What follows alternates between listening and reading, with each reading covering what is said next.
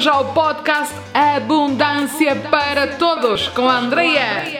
Estou feliz de ter-te aqui porque estás prestes a aprender algo novo, entrar em ação e levar a tua energia. Assim que prepara-te para a tua dose de inspiração, estratégia e ferramentas para viveres a vida e o negócio dos teus sonhos em plena abundância. O meu nome é Andreia, se ainda não me conheces, e sou enfermeira.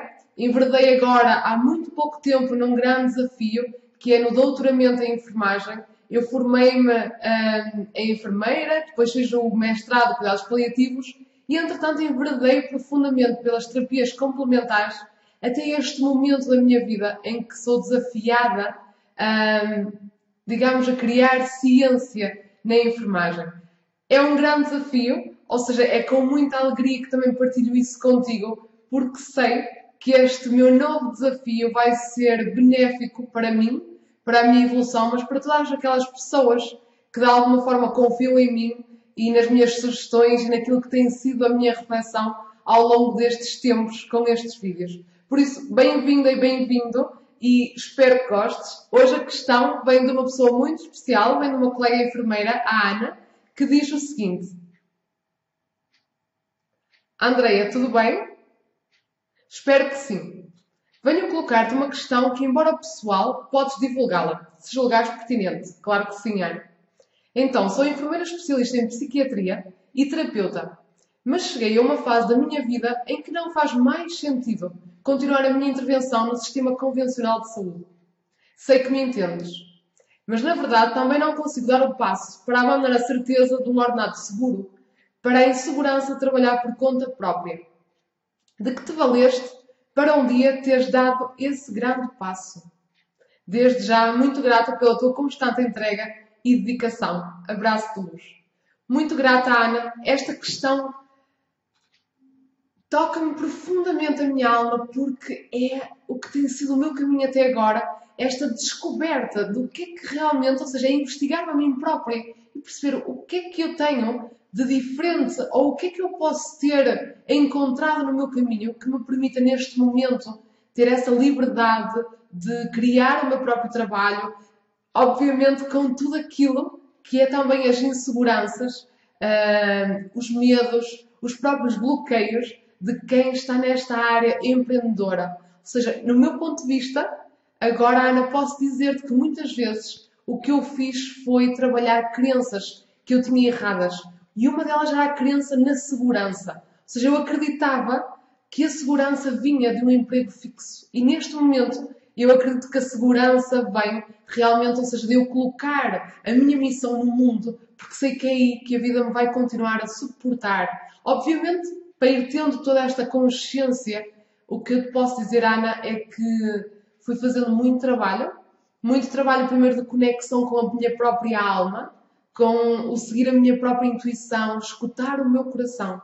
Isto foi uma primeira fase da aproximação profunda à minha missão de alma.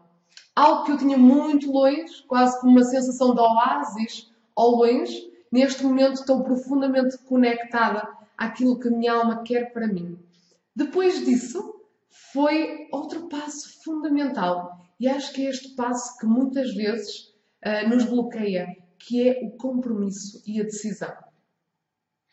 De que me valia, Ana, ou seja, foi a profunda convicção e a decisão que eu queria, nesta vida, viver o meu plano de alma, ser feliz, sentir-me realizada, custasse o que custasse.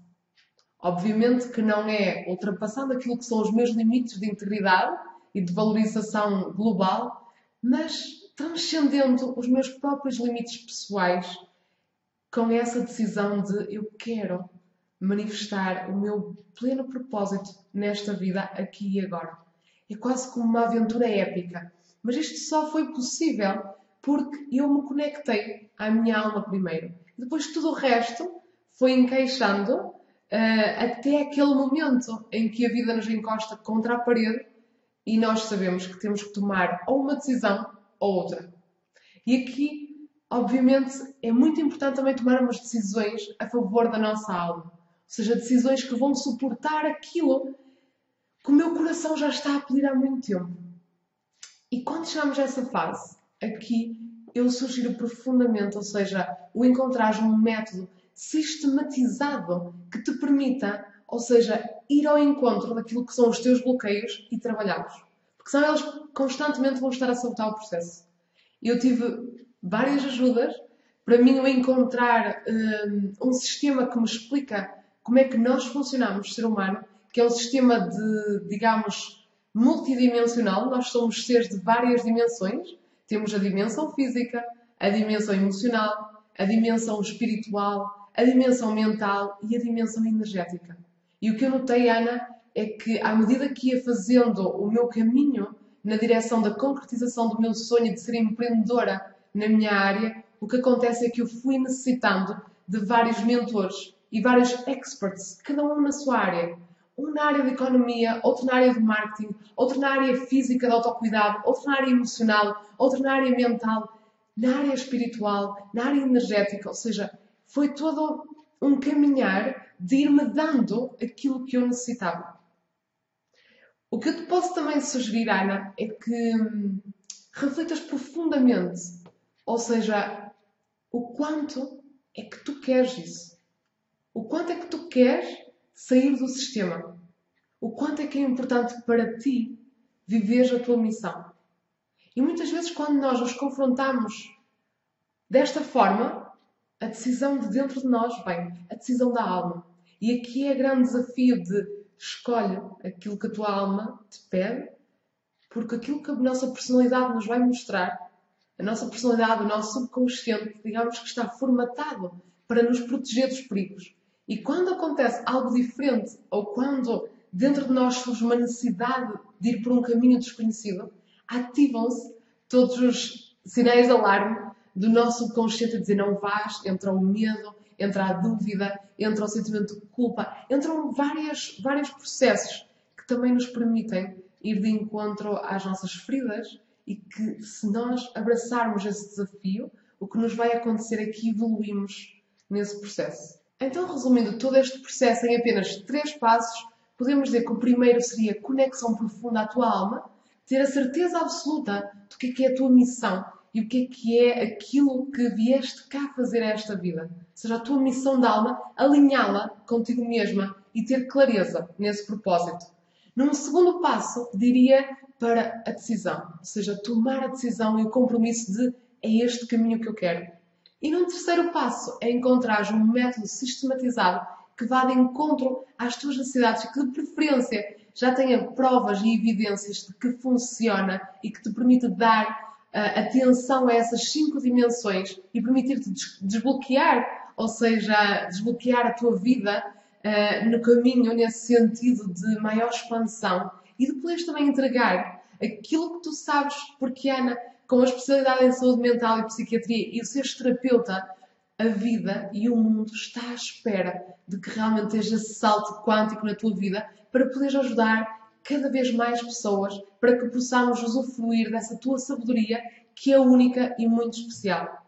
Muito grata, Ana. A minha mensagem é avança. E para mim é mesmo fundamental sistematizar um método. Porquê? Porque é isso que te pode levar a ser esperita de algo.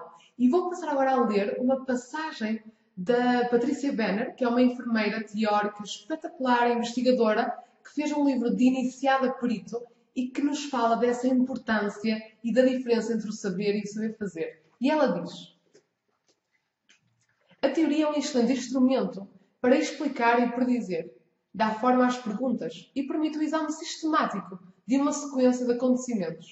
Os teóricos tentam identificar as condições necessárias e suficientes para que apareçam as situações reais. Estabelecendo as ligações entre causa e efeito dos acontecimentos, os cientistas chegam ao saber os filósofos da ciência, como Kuhn e Polanyi, observam, contudo, que saber e saber fazer a habilidade constituem dois tipos diferentes de conhecimentos.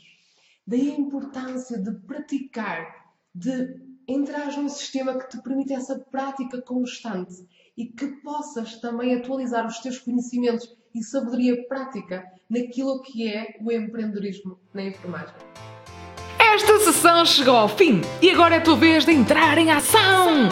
Não te esqueças de subscrever para receberes o melhor conteúdo para manifestares a tua vida e o negócio dos teus sonhos em plena abundância.